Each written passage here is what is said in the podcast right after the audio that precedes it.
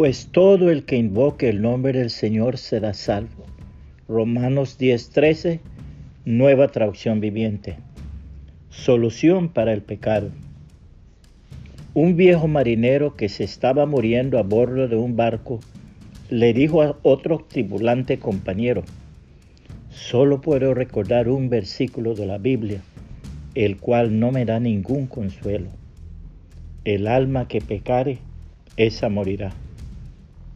Hay algunos otros versículos que me puedan ayudar mejor que este, pero su camarada no conocía nada de la palabra de Dios. Ve a traerme a Benjamín, dijo el marinero moribundo. Acaba de salir de su hogar, de las faldas de su madre. Quizá pueda recordar algo. El joven Benjamín fue llevado al camarote del moribundo y abriendo su Biblia puso su dedo en la página donde estaba escrita con letra de mujer esta frase.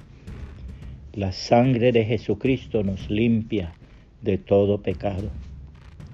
El joven Benjamín tuvo el privilegio de explicar el Evangelio a este pecador moribundo, quien recibió al Señor Jesucristo como su único y suficiente Salvador. Las últimas palabras de este marinero fueron, eso es lo que yo necesitaba. La palabra de Dios dice, este es el mensaje que oímos de Jesús y que ahora les declaramos a ustedes. Dios es luz y en Él no hay nada de oscuridad.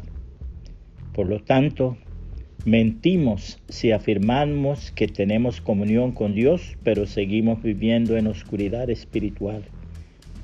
No estamos practicando la verdad. Si vivimos en la luz así como Dios está en luz, entonces tenemos comunión unos con otros y la sangre de Jesús, su Hijo, nos limpia de todo pecado. Si afirmamos que no tenemos pecado, lo único que hacemos es engañarnos a nosotros mismos y no vivimos en la verdad. Pero si confesamos nuestros pecados a Dios, Él es fiel y justo para perdonar nuestros pecados y limpiarnos de toda maldad.